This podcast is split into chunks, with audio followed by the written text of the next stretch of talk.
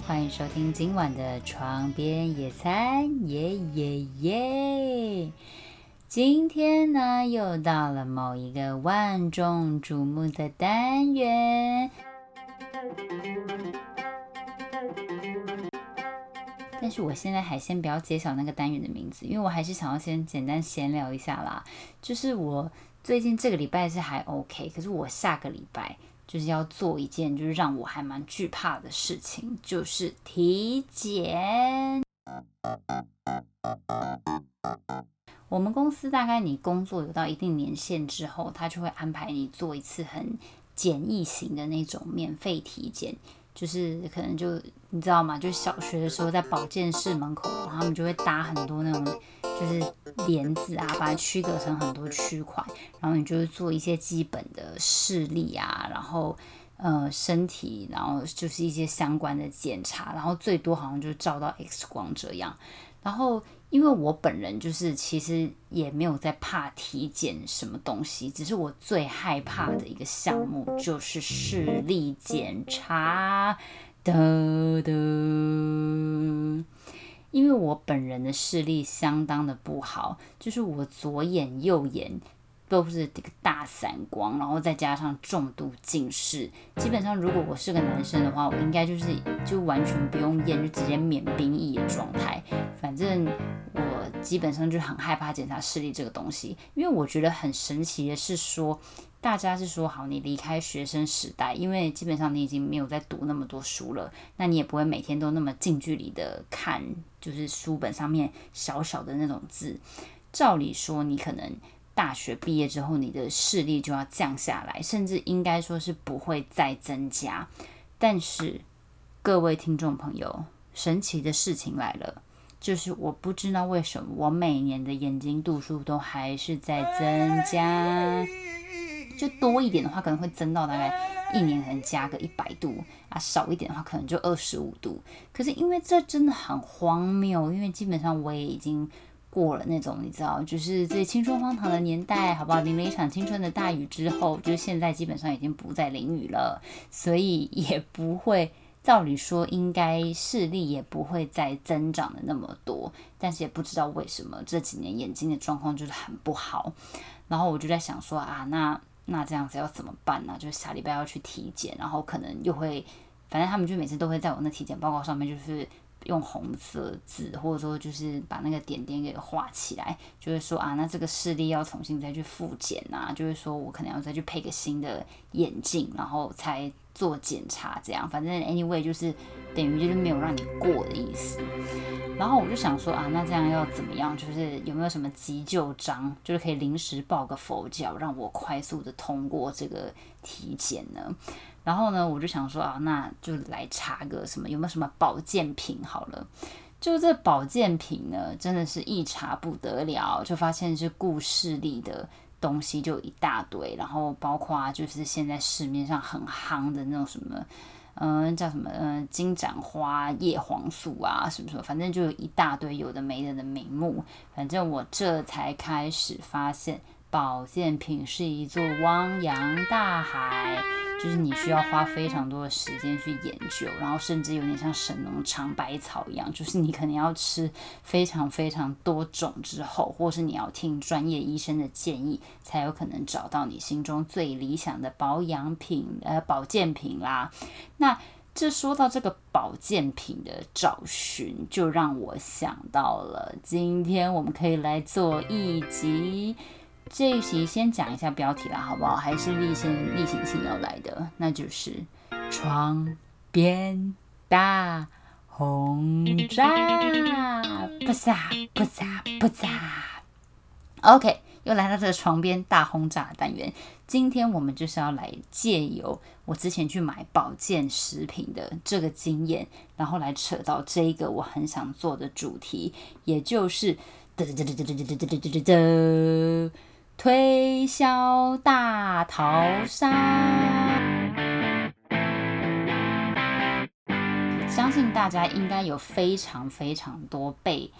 半强迫推销或是超级强迫推销的那种例子。它这个推销吼，我觉得它真的是全世界都有的一个，算是已经算是根本算是普及的运动了。所以之后我今天会先讲在台湾我个人遇到过的 case。那如果说就大家对这一期内容觉得哎还蛮有趣，想再知道更多的那种什么推销黑暗面，或者说我个人的推销被推销的心路历程的话，我也可以再做一集。推销大逃杀 Global 版本，好，到时候我们可以再分享一下我之前去去旅行过的很多国家，不管是在法国啊，或者说在越南啊、日本啊、韩国有遇到那种就是奇奇怪怪的推销案子。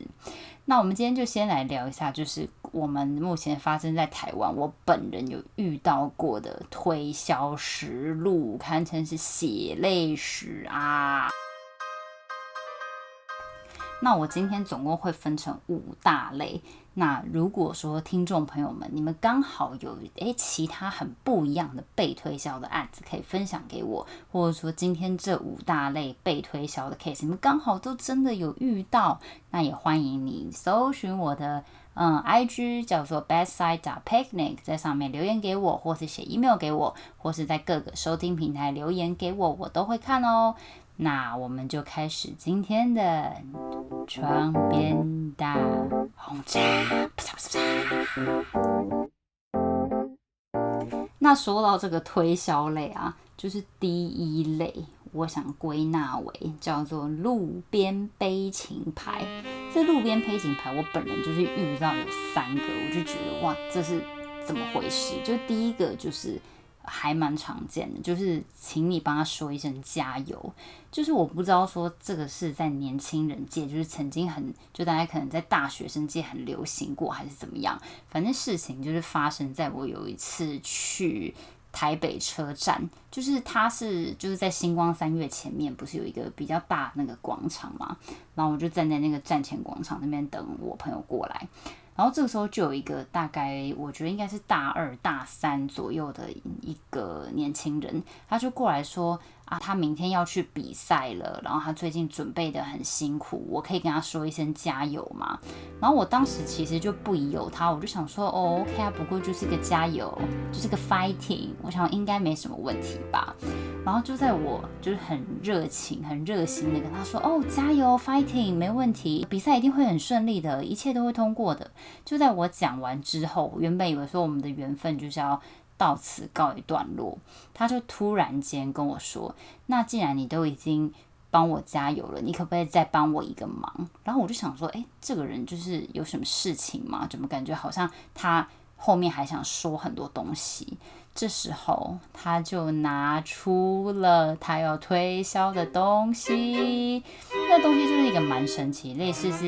钥匙圈，可是他的那个钥匙圈不是很精致，就是很像他们那种什么手作品，但是不是很认真的那种手作，其实看起来就有一点。就是劣质品的感觉，他就开始想要试图向我推销这个钥匙圈，但是我本人其实还蛮害怕被人家直接推销的，因为我不太知道该怎么明确的，就是拒绝这种事情。我觉得平常在职场上，或是你自己在生活里面，对朋友或者说对家人，基本上你是很。能够明确的表达自己的意愿，但是不知道为什么，就是在这种被推销的情况下，我都不知道该如何招架。那后来是直到我朋友过来的时候，他就很坚决跟他讲说不需要，真的不需要。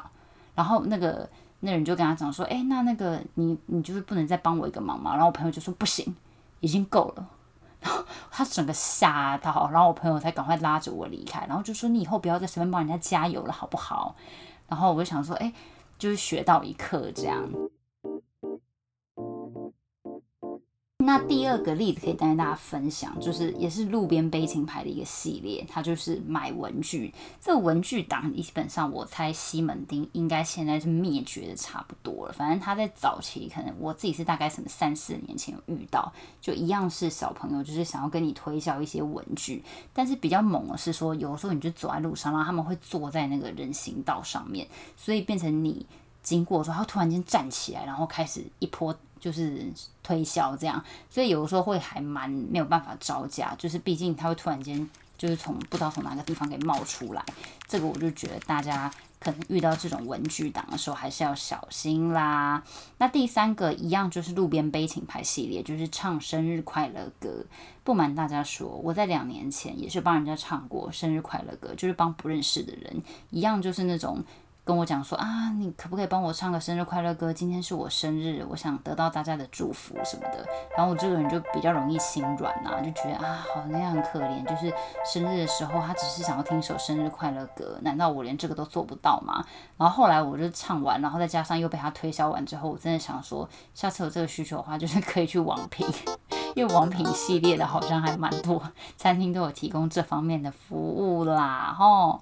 反正路边悲情牌就是被我列为就是推销的第一大类。好啦，那我们就继续再聊聊，就是被推销的第二大类。我把它这一类叫做归纳叫做“姐姐你好美”，基本上这个就是。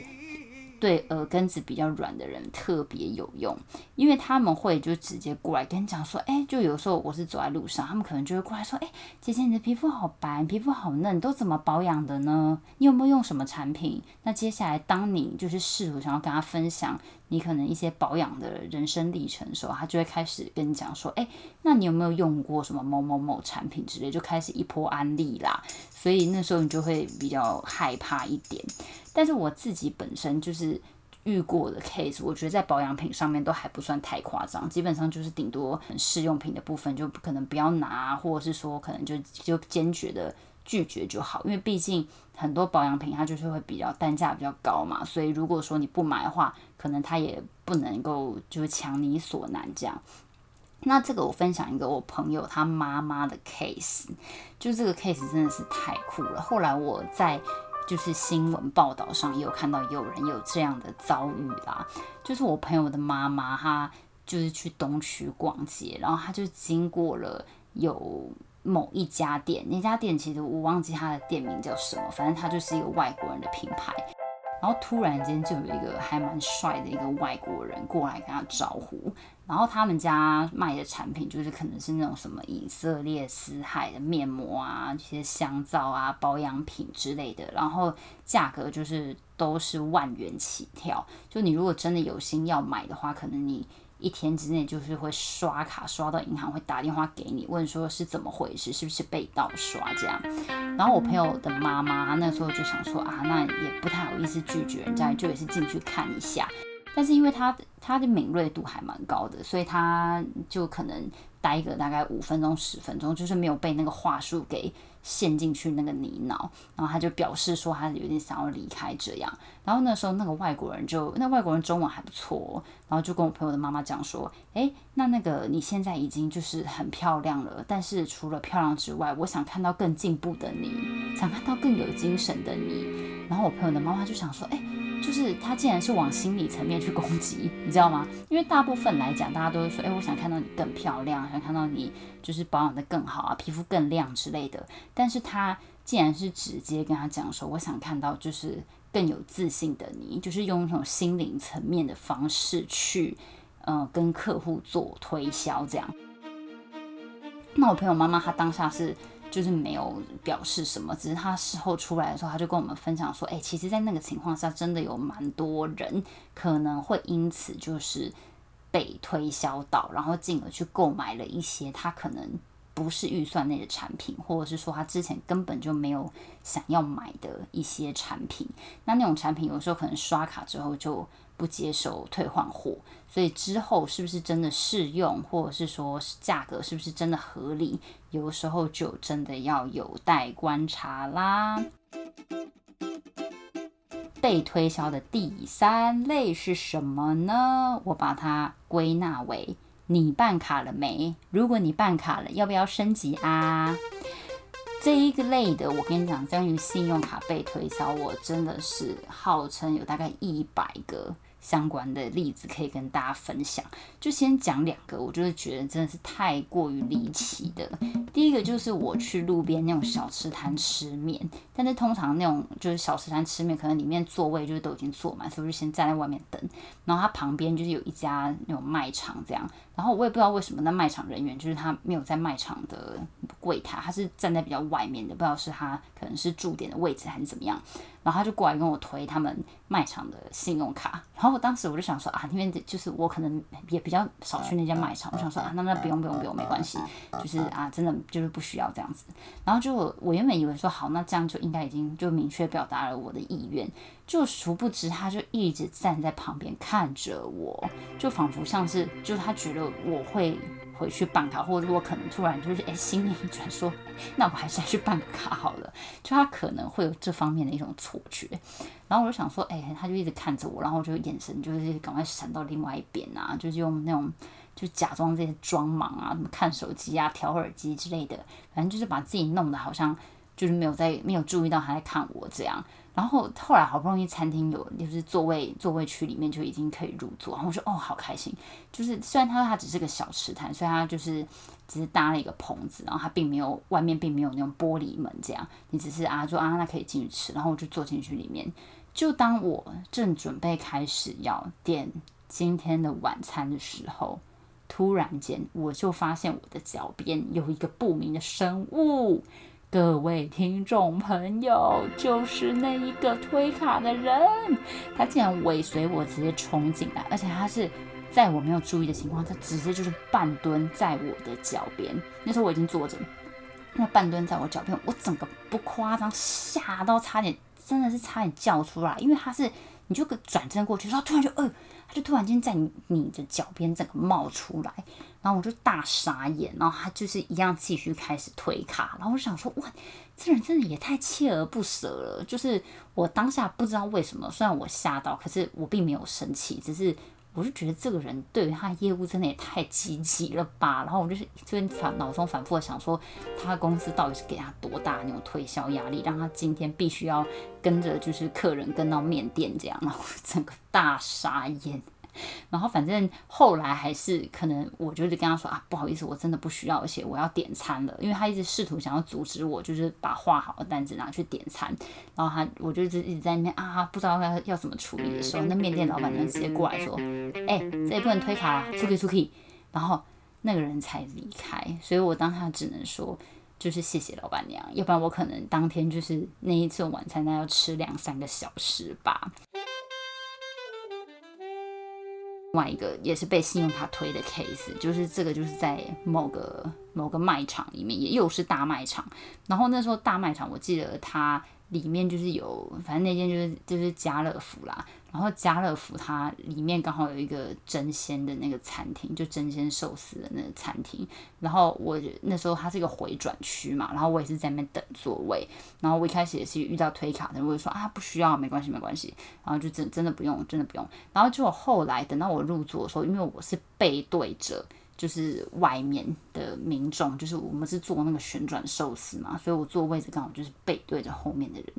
不夸张，堪称是背后灵，又有人要过来跟我推销信用卡，而且问题是我已经办过那张卡了，他是希望我说如果有办卡的话，可以再做一个什么什么升级这样，然后我就想说，我到底是。就是看起来多像是会办信用卡的人，就感觉我身上就大概有两百张卡，是不是？就是我太常遇到这种就是被推销信用卡的 case，我只能说真的，我真的不需要那么多张信用卡，好吗？就是下次这些信用卡业务们，如果你有在听这个床边野餐的频道，下次如果你听到像我这种声音的话，你可能就想说，哎，会不会是那个人呢？他没有办卡的必要啦，OK。那我们继续再聊关于就是推销类的第四种，第四种真的是就我也觉得就是还蛮夸张的，我把它归纳为无敌蔬菜汁，就是这个无敌蔬菜汁这个 case 实在是太就是太离奇、太荒谬了。应该说，我朋友的朋友就他是在可能在就是做直销这样子，然后他有卖一些他自己公司旗下。比较知名的一些蔬菜饮品，那当然是保健品啊、药品什么都有。然后其中有一样印象深刻，就是卖某个蔬菜汁。然后那时候那个就是蔬菜汁这个，它标榜的效果是怎么样，知道吗？它除了是说好啊，可以让你排毒啊，然后有益身心灵健康啊，或者是说让你呃，就是有就是反正就是有一些还蛮好的一些保健功效。这个我相信可能应该是。应该是都有，因为毕竟你像蔬菜本来就是个健康的东西嘛。那你如果又有通过一些医学相关的的认证的话，也许这个东西是对身体好的。但是那个推销的朋友他竟然说，他家的狗原本生病了，然后喝了这个蔬菜汁之后就康复了。各位听众朋友，这个真的是不能开玩笑，因为家里有养过猫猫狗狗，或者是说各种动物的听众朋友们，应该会就多少会了解到，说其实动物吃的跟喝的东西，跟一般的人类其实是不太一样的。就是你不能说我自己觉得啊很好吃的东西，我就给宠物吃，可是有时候其实会对他们。的身体造成一些很不好的影响，所以我那时候有听到，就是我朋友的朋友说什么，他就用蔬，他公司旗下这蔬菜汁可以救狗之类，我就直接整个。大荒谬！我想说，怎么会就是用这样的方式去做行销啦？反正我觉得，如果说你用排毒啊、治百病啊，这个东西我们大家都知道是夸大其词。但是基本上，我会觉得你在贩售任何东西的时候，都还是要秉持着一种对于健康的责任，或者是说对于健康的良知。因为你今天卖这个东西出去。不只是完成一个销售的动作，其实某部分来讲，你应该是希望你这个产品能够被消费者接受。那消费者今天使用了之后，也能够获得你提供的这些功效。那今天如果说这一个产品它会对别人造成身体上面的影响，甚至是身心灵上面的损害，我觉得你今天在销售的时候就应该要很清楚的。表示，或者是说你在销售的时候，你就不能所有的话术都讲，或者说你不能所有的对象都去做销售，因为某部分来讲，这个就不是一个非常好的推销方式啦。那今天想要最后再跟大家分享的这个推销大逃杀里面的最后一篇，就是所谓的自打脸之我好混乱啊篇。就是这个，我不知道为什么，就是好像直销这个东西，或者是说，呃，类直销这个东西，就是在现在这个社会里面，好像每隔几年就会有一个新的趋势，或者说新的方式出来和大家见面。那我最近有听说的一个，就是他们在拉下线的时候，他们会一直跟他们的下线讲说：“我有在强迫你吗？你有觉得你被我强迫吗？”你有觉得我在强迫你购买吗？你有觉得很有压力吗？如果你现在这样感到压力，那你以后面对更大的事情怎么办？你要把好东西推销给别人啊！反正他们会把这一切的东西，就是用有点类似是，就是。半强迫的方式，用那种压力的手法去推给下线的人，然后那个下线的人就会像可能像食物链一样，他就会不断的把这样的压力去做一个传承。那其实这样会变得蛮恐怖的，因为我相信有蛮多人其实他是靠着这种。直销的方式去维生，这种方式其实并没有任何的不好，因为我觉得所有正当赚钱的职业，其实都是社会上很重要的角色，同时也是社会上很重要的一环。那基本上不违背所有的法律问题的话，我觉得这个职业也是很 OK 的，这样的赚钱方式也是非常非常好。但是某部分来讲，我觉得今天如果说你的直销是这种。带给一些未知的人那种心理的压力，甚至是说你有点类似半强迫，或者是说你不断的就是跟他讲说：“我有强迫你吗？我有逼你做什么吗？”你用这种反复诘问的方式，其实有的时候会让其他想要单做直销的业者，他内心可能会觉得不太开心，同时他也可能会把这样的压力方式去交接给下一个他想要拉成做下线的人。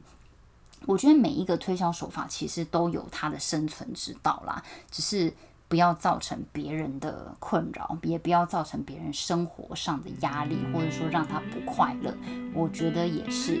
推销上面很重要的一环。